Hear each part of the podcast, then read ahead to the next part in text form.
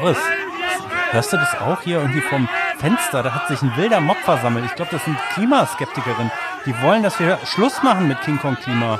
Da steht auf so einem Transparent, wir würden Fake News verbreiten. Was, was haben wir denn jetzt schon wieder gemacht? Vielleicht haben die gemerkt, dass unsere Intros möglicherweise und wenn auch nur in Teilen gestellt oder fingiert sind. Was? Dass, ja, dass wir zum Beispiel, du erinnerst dich noch, wir waren auf einem Schiff unterwegs. Ja, da waren wir wirklich. Ich, ja, ich habe um die Bergwertung der Tour de France bin ich mitgefahren und ich habe auch in deinem Müll gewühlt. Ähm, auch wenn man das hört und wir darüber sprechen, möglicherweise glauben die uns das nicht. Das kann ich mir nicht vorstellen. Also da muss doch irgendwie wirklich, da muss doch wirklich eine dicke Nummer hinterstecken. Ja, das würde doch, also wenn da, wenn alle Intros gefaked sind, das würde dann auch heißen, dass jetzt eigentlich niemand vor unserer Tür demonstriert. Also auch das ist eine Fake-Situation. Aber hm, also ich höre die zumindest. Oder muss ich mir jetzt langsam um meinen Geisteszustand Sorgen machen? Also ich höre nichts. Vielleicht solltest du wirklich mal zum Arzt gehen, aber Spaß beiseite. Du hast mich auf die Spur gebracht. Wir haben aktuell wirklich ein Thema. Darüber sollten wir sprechen und da müssen wir uns auch ganz offiziell hier korrigieren. Na toll, okay, also du hast doch mal richtig Quatsch erzählt. Vermutlich bist du gar nicht so ein Klimasünder, wie du immer tust. Du bist eigentlich Hardcore-Veganer, du warst nie Castor-Blockierer oder was, was ist es denn jetzt? Ich werde langsam nervös, jetzt raus mal damit.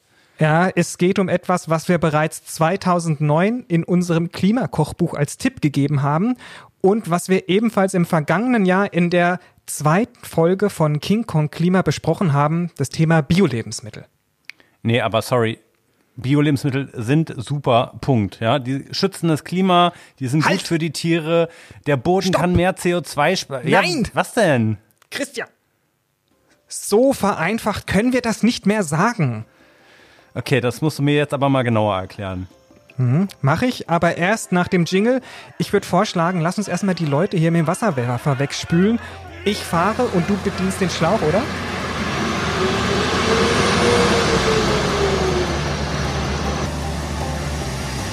Alles klar, Wassermarsch.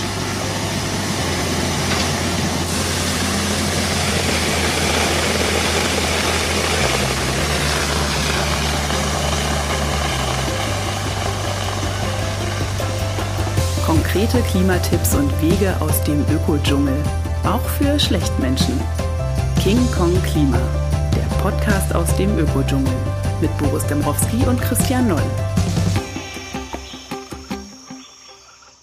Treue Hörerinnen und Hörer unseres Podcasts, die dürften längst wissen, dass Boris und ich bereits im Jahr 2009 mit unseren ehemaligen Kolleginnen und heutigen Freunden und Freundinnen Jenny, Judith, Christoph und Julia das Klimakochbuch veröffentlicht haben, und zwar im Kosmos Verlag.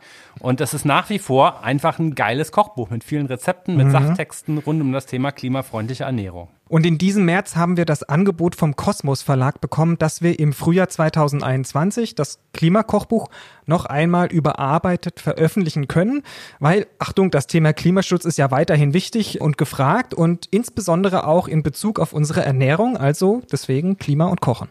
Und damit das up-to-date ist, ist das ja eigentlich auch eine super Gelegenheit, das Ganze nochmal überarbeitet auf den Markt zu bringen.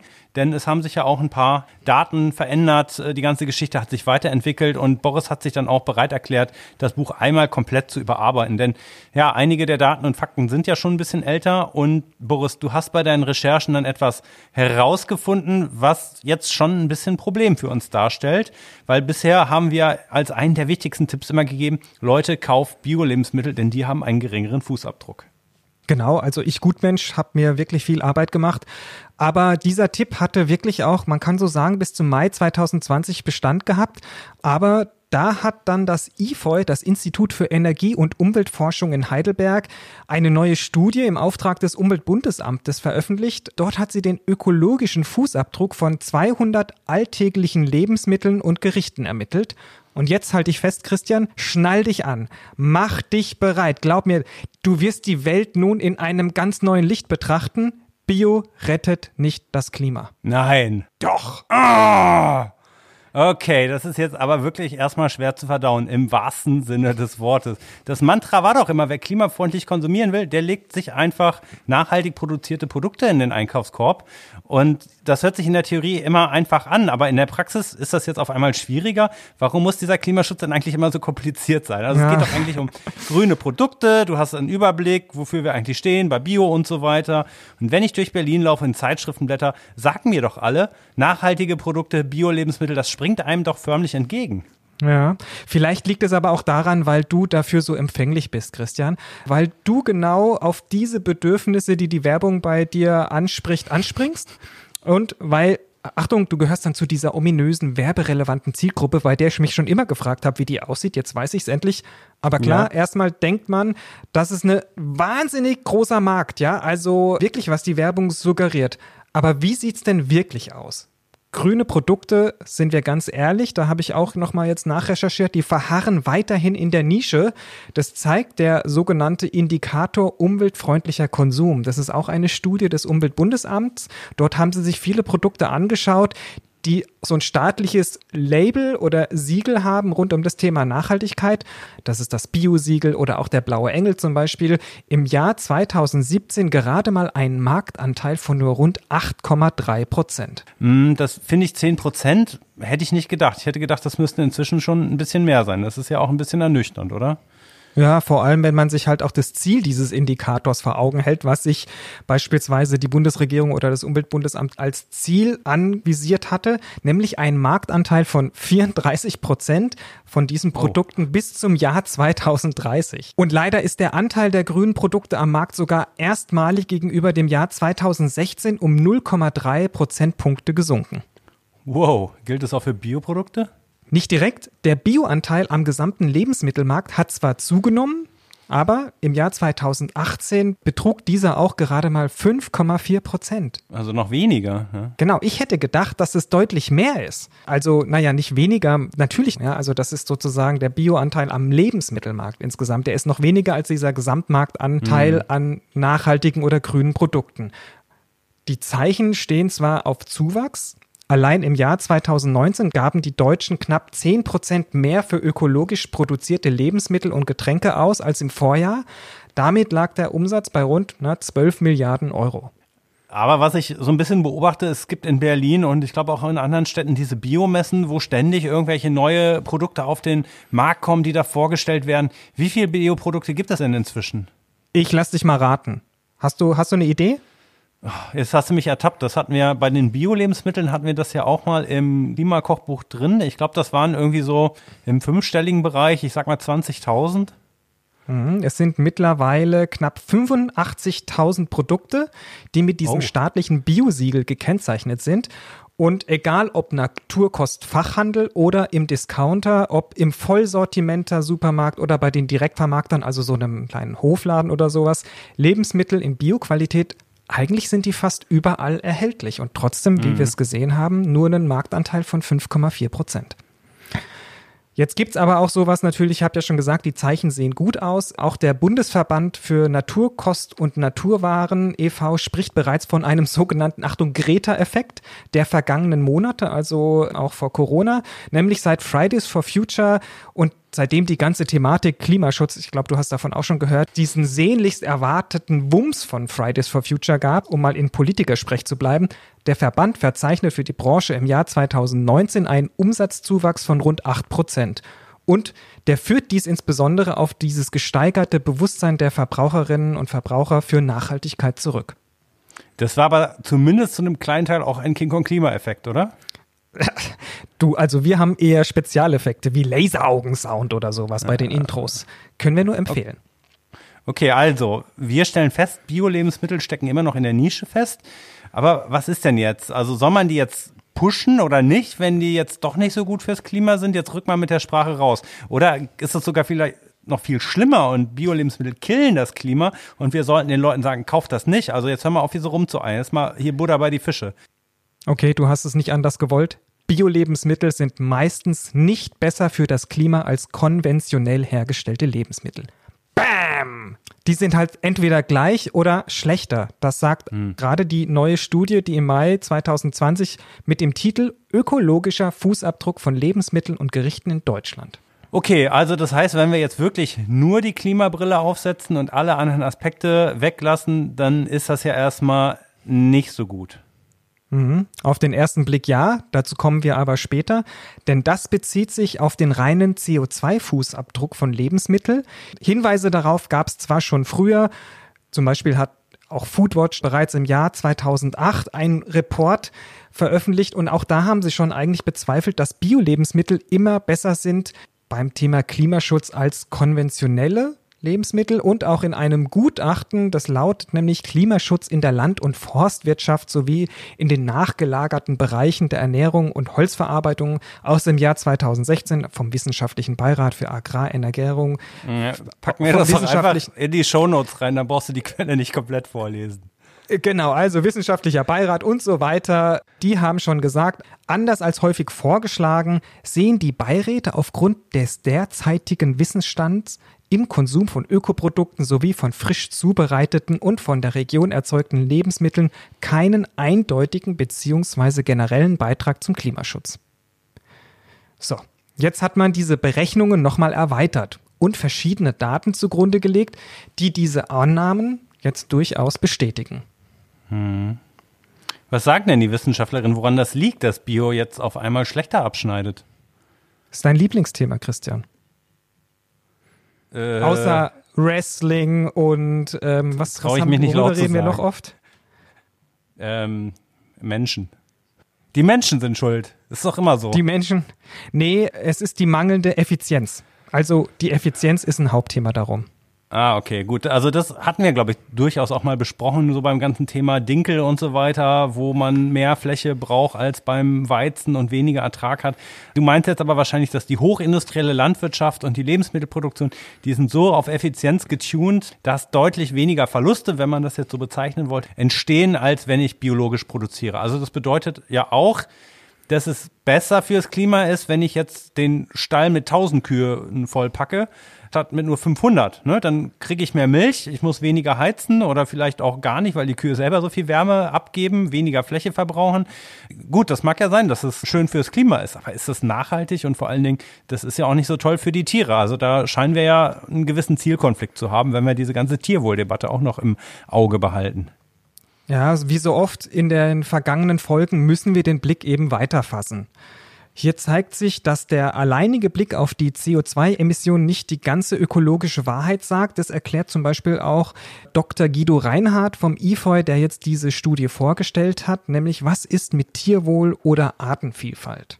Okay, aber jetzt nochmal zurück zum CO2. Vielleicht kannst du das mal gegenüberstellen. Du hast ja gesagt, das ist nicht immer so. Also was sind das für Lebensmittel, ja. die vielleicht sogar schlechter sind? Wo sind die gleich auf? Gibt es noch einige, wo Bio einen Vorteil bringt für den Klimaschutz. Ja. Kannst du da ein paar Beispiele nennen?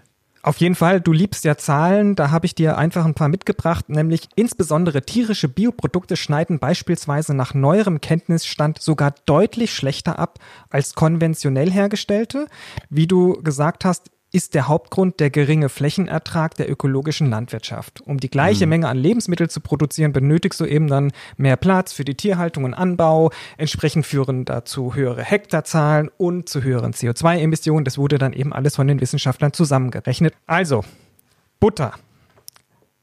Wir reden ja da immer von CO2-Äquivalenten der Menge pro Kilogramm Lebensmittel. Jetzt haben wir die Butter, die konventionell hergestellt wurde, da stecken sozusagen in einem Kilo Butter 9 Kilogramm CO2 und bei der Bio-Butter stecken da 11,5 Kilogramm CO2 pro Kilogramm Lebensmittel.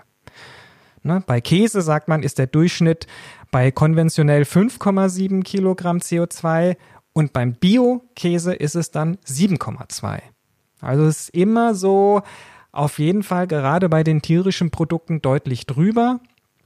Jetzt hier nochmal ein großer Brocken, ja, also ein großer Fleischklops. Rindfleisch sagt man, der Durchschnitt bei konventionell hergestellten Rindfleisch ist pro Kilo 13,6 Kilogramm CO2-Äquivalente und jetzt beim, halte ich fest, beim Bio-Rindfleisch sind es wirklich schon 21,7 Kilogramm. Oh wow, CO2. das ist ja dann bald das Doppelte, ne? Mhm, genau. Jetzt kommen wir aber zu den nicht tierischen Produkten. Wieder eine gute Nachricht für vor allem Veganer. Die sind meistens gleich gut. Also da macht es kaum einen Unterschied. Bei Mischbrot Bio oder Mischbrot konventionell sagt man gerade mal 0,6 Kilogramm CO2 pro Kilogramm Brot. Genau dasselbe. Mhm. Bei Nudeln sind es nur 100 Gramm Unterschied, also 0,7 und 0,8 Kilogramm CO2. Kartoffeln 0,2, also Bio und konventionell, das macht wirklich kaum was aus.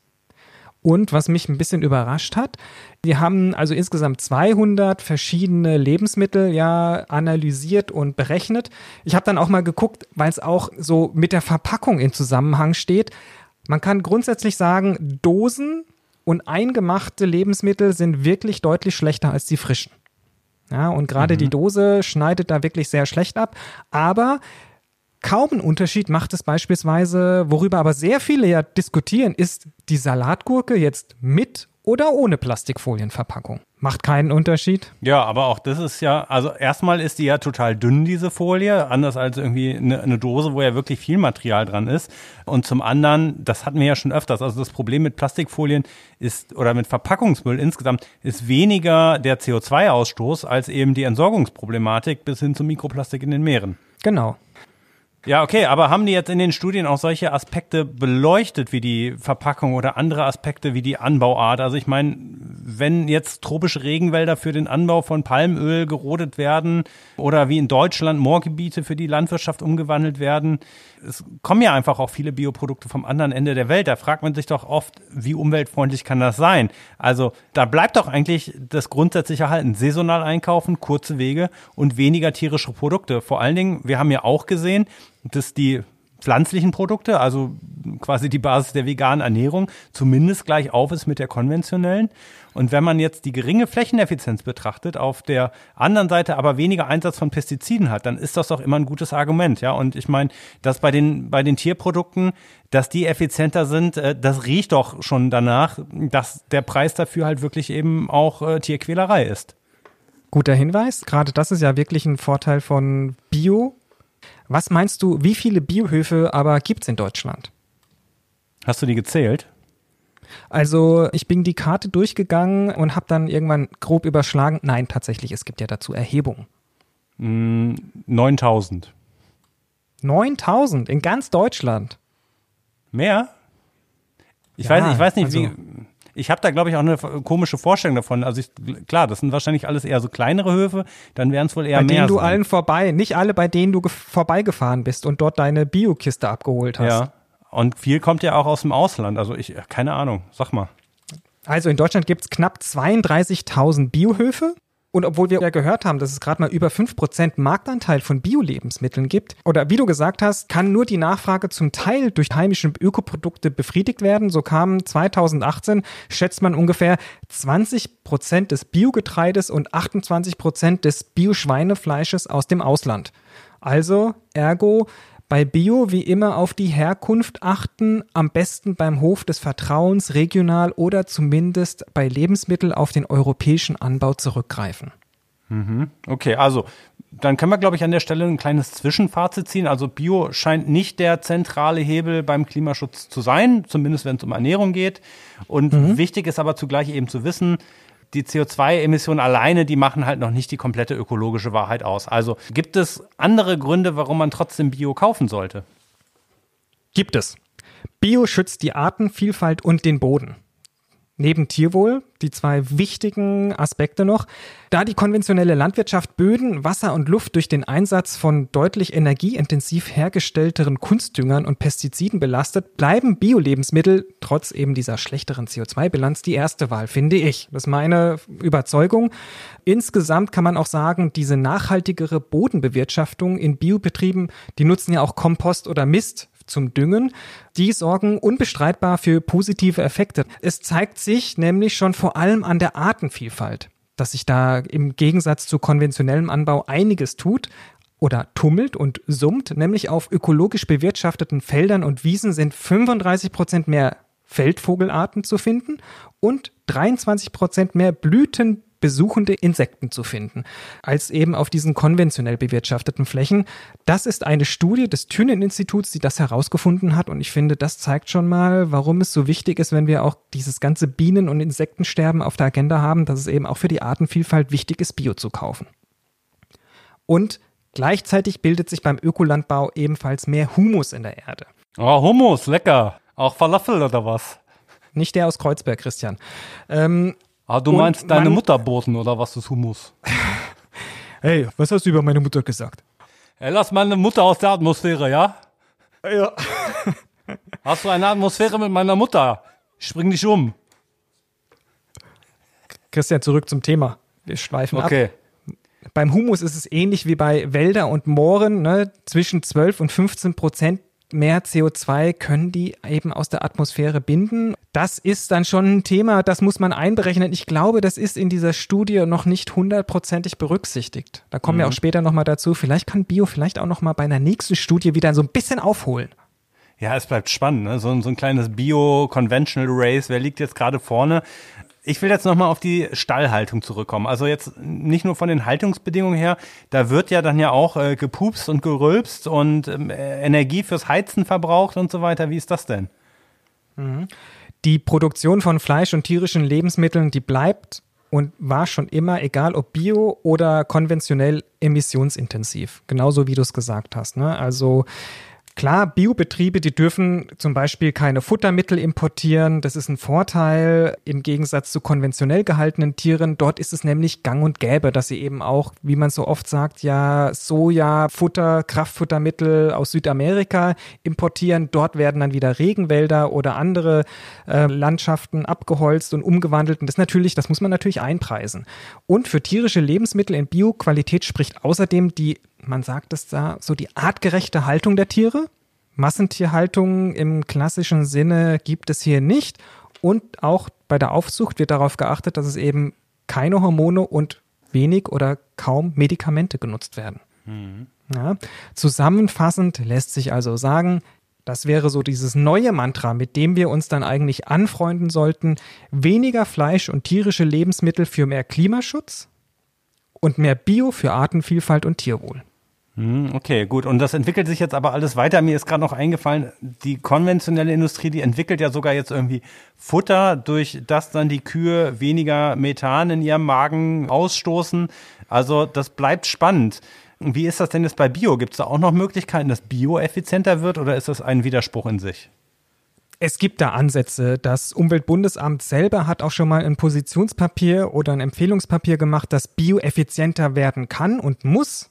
Und auch da fehlen wohl in dieser aktuellen Studie ein paar Effekte, die eben die Biolandwirtschaft auf den Boden hat, was ich gerade angesprochen habe. Aber hey, ich bin echt kein Experte. Äh, was ja auch viele nochmal umtreibt, das sind ja auch die Gesundheitsthemen. Ne? Also ist Bio jetzt automatisch gesünder? Weil ähm, das gibt ja auch dieses Klischee von dem äh, Menschen, der mit dem SUV vor den Supermarkt, Bio-Supermarkt fährt und äh, ja eigentlich da einkaufen geht, weil es gesünder ist, nicht weil es besser für die Umwelt ist. Oder weil es angeblich besser schmecken soll.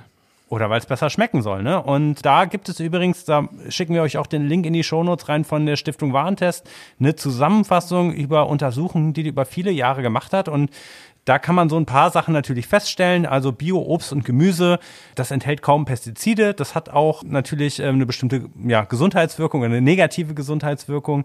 Bei Bio-Bratwürsten und Hackfleisch, da punktet das Bioprodukt durch eine bessere Qualität. Bei Ölen ist es wohl so, dass die vor allen Dingen bei nativen Ölen mehr wertvolle Inhaltsstoffe haben, wenn die ein Biosiegel tragen. Äh, bei Fertiggerichten kann sich der Griff zu Bio lohnen und bei Vollkornprodukten, da hat man zumindest die höhere Auswahl, wenn man da auf Bio Wert legt. Es gibt aber mhm. auch konventionelle Lebensmittel, auch hier hat das wieder zwei Seiten, man kann das halt nicht so direkt sagen. Bei Milchprodukten, da schneiden Gouda und fettarme Milch bei den getesteten konventionellen Produkten besser ab. Bei Fisch in drei Tests Räucher, Lachs und Lachsfilet da punkteten eher herkömmlicher Fischprodukte. Bei Fusilli, Spaghetti und Klößen überzeugten wohl auch eher die konventionellen Produkte. Ja, und bei Genussmitteln wie Schokolade oder Schokoeis, äh, da war fast jedes zweite herkömmliche Produkt gut. Also, Zur Studienlage sagt die Stiftung Warentest, es ist nicht eindeutig bewiesen, ob Biokost gesünder ist. Aber was man wohl feststellen kann, ist Biokäufer und Biokäuferinnen, das sind Menschen, die sich laut einer Umfrage grundsätzlich bewusster und ausgewogener ernähren. Ne, das ist halt immer, was ist die Ursache und äh, was ist die Folge? Ja. Es fehlen wohl immer noch Langzeitstudien, in denen die Gesundheit von Leuten verglichen wird, die sich rein von Bioprodukten oder konventionell ernähren. Aber jetzt kommen wir mal zurück zum schlechten Geschmack. Bei welchen Produkten oder so hast denn du wirklich das Gefühl, dass das konventionelle oder umgekehrt das Bio besser schmeckt? Also gibt es da was, was du irgendwie immer noch so das Gefühl hast, da gibt es was? Also ähm, bei mir, ich bin da ganz ehrlich, ich weiß, jetzt kommt gleich wieder der Einwand, da gibt's doch auch was Leckeres, aber bei Schokoaufstrich, bei mir kommt neben dem bekannten Nutella-Aufstrich aus der industriell gefertigten Großfabrik nichts vorbei. Es hat aber total viel auch mit geschmacklicher Prägung zu tun, weil wir das von klein auf irgendwie gegessen haben. Und solche Firmen, die investieren ja auch Unsummen in Food Design, ne, dass es den Leuten schmeckt. Und äh, ich glaube, da wäre das vielleicht auch nochmal ein Thema, wo die Biobranche aufholen könnte, die Sachen leckerer zu machen. Und wenn man sich das eben anschaut, wie irgendwie früher die Bioläden aussahen, welche Qualität die Lebensmittel hatten und was es da jetzt auch an irgendwie Innovationen und was weiß ich was gibt, ne, ähm, ich glaube, die holen schnell auf. Aber ich hatte so ein paar persönliche Erlebnisse, beispielsweise als ich meine erste Biomöhre mal gegessen habe, die habe ich mir beim Zivildienst Deine erste Biomöhre. Andere, erste andere können sich an den ersten Kuss erinnern und ja, du dich die an erste, die erste Banane. Biomöhre. Ne? Ich die Ja. erste Biomöhre. Da war ich im Zivildienst, habe Pause gemacht, habe im Bioladen angehalten und habe mir ein paar Möhren gekauft und die waren unglaublich frisch und knackig. Aber das lag vielleicht auch daran, dass irgendwie bei mir Referenz war irgendwie von zu Hause irgendwie die Aldi-Möhren irgendwie aus dem Sack, die halt einfach ein bisschen trockener waren. Ne? So richtig in Bio bin ich dann eingestiegen in Großbritannien wo ich ein Auslandssemester gemacht habe und äh, da habe ich Kartoffeln gekocht, konventionell, die haben da nichts geschmeckt und das war damals der Einstieg in Bio, dass ich dann nur noch Bio-Kartoffeln gekauft habe, weil die eindeutig besser geschmeckt haben. So und jetzt momentan könnte ich halt beispielsweise sagen, dieser, dieser vegane äh, Ersatzkäse, da sind die konventionellen Produkte deutlich besser bei Konsistenz und Geschmack, das auf jeden Fall. Ja. Ja, ich finde Ja. die, die Bio-Sachen, ja, also hat mich noch nichts überzeugt. Also ich habe Nee, ich kann jetzt ehrlich sagen, ich habe jetzt am Wochenende im Grill wieder Pizza gemacht und Mhm. ähm, wir haben auch ein bisschen gemischt. Also wir hatten auch normalen Mozzarella dabei, aber auch veganen Fake-Käse und der ist zwar super geschmolzen, aber der schmeckt halt einfach natürlich mal nach auch nach Fett und so weiter, aber da fehlt natürlich ein bestimmter Geschmack Ja, noch, was ja auch klar. natürlich Käse an sich selber hat und den kannst du natürlich ja, nicht. Ja. Aber es geht jetzt so erstmal nur um den Vergleich äh, Bio-Fake-Käse und konventioneller Fake-Käse. Ne? Und da, Ja. auch da ist die konventionelle Lebensmittelindustrie relativ gut unterwegs. Wo ich es nicht finde, das ist bei diesen ganzen äh, veganen Burgern. Also da finde ich die Burger der Biomarken teilweise besser als diese ganzen Beyond und Next Level Burger. Ähm, aber vermutlich auch deswegen, weil die halt extrem stark versuchen, dem Original, also Hackfleisch und so weiter, Ja. hinterherzukommen. Und da schmeckt mir, glaube ich, so ein ehr ehrlicher Bio-Burger, der nicht wie Fleisch schmecken will, den finde ich deutlich besser. Mir geht's so bei den Süßwaren ganz oft, dass ich einfach die konventionellen Süßwaren besser finde, weil sie einfach genauso sind, nämlich ungesundes Junkfood. Und ich habe so das Gefühl, bei nicht allen, aber bei vielen Bioprodukten, ob das jetzt Kekse oder sowas sind, da wird dann weniger Zucker reingemacht. Und ich bin halt der Typ, der sagt, wenn ich halt jetzt ungesund esse, dann esse ich ungesund, ob es jetzt Bio ist oder nicht, ist mir erstmal da egal. Da geht's mir jetzt nicht darum. Und das ist aber, da wird ja auch Gott sei Dank deutlich alles angepasst. Es ist natürlich auch alles sehr subjektiv. Ich glaube aber, das wäre auch nochmal ein Nein, guter Aufruf nein, an unsere Hörerinnen und Also Hörer. was mir Ja, ja, es schmeckt, geht- das schmeckt anderen auch. Gut, dann fragen wir die anderen mal, und zwar unsere Hörerinnen und Hörer. Ähm, habt ihr Bioprodukte, konventionelle Produkte, wo ihr sagt, da gibt es einen krassen Unterschied? Oder was uns natürlich eben auch interessiert, vor allen Dingen Bioprodukte, wo ihr sagt, hey, äh, lasst mal da irgendwie das konventionelle Produkt links liegen, das ist meilenweit besser. Ne? Also ich glaube, solche, solche Stories braucht man natürlich eben auch immer. Ich habe da was entdeckt, das ist eine tolle Sache. Empfehlt das weiter an unsere anderen Hörerinnen und Hörer, also eure MithörerInnen. Und ähm, vergesst aber überdies nicht, uns auch weiter zu empfehlen, uns Sterne zu geben und Rezensionen zu schreiben auf den Plattformen. Genau. Und schreibt uns gern eure Kritik, euer Lob natürlich auch gerne oder Themenvorschläge an info at kingkongklima.de. So, und jetzt bin ich hungrig geworden. Ich muss mir jetzt direkt mal so ein äh, Fake-Nutella-Brot schmieren mit bi- bio-veganem Ah, ich dachte, du nimmst jetzt- Nutella-Ersatz. Ich dachte, du willst jetzt wieder wie damals deine erste Möhre. Ja, das wäre vielleicht gesünder. Ich denke mal drüber nach. Also bis dahin, macht's gut und Dann lasst es euch schmecken. Guten Hunger. Danke. Tschüss.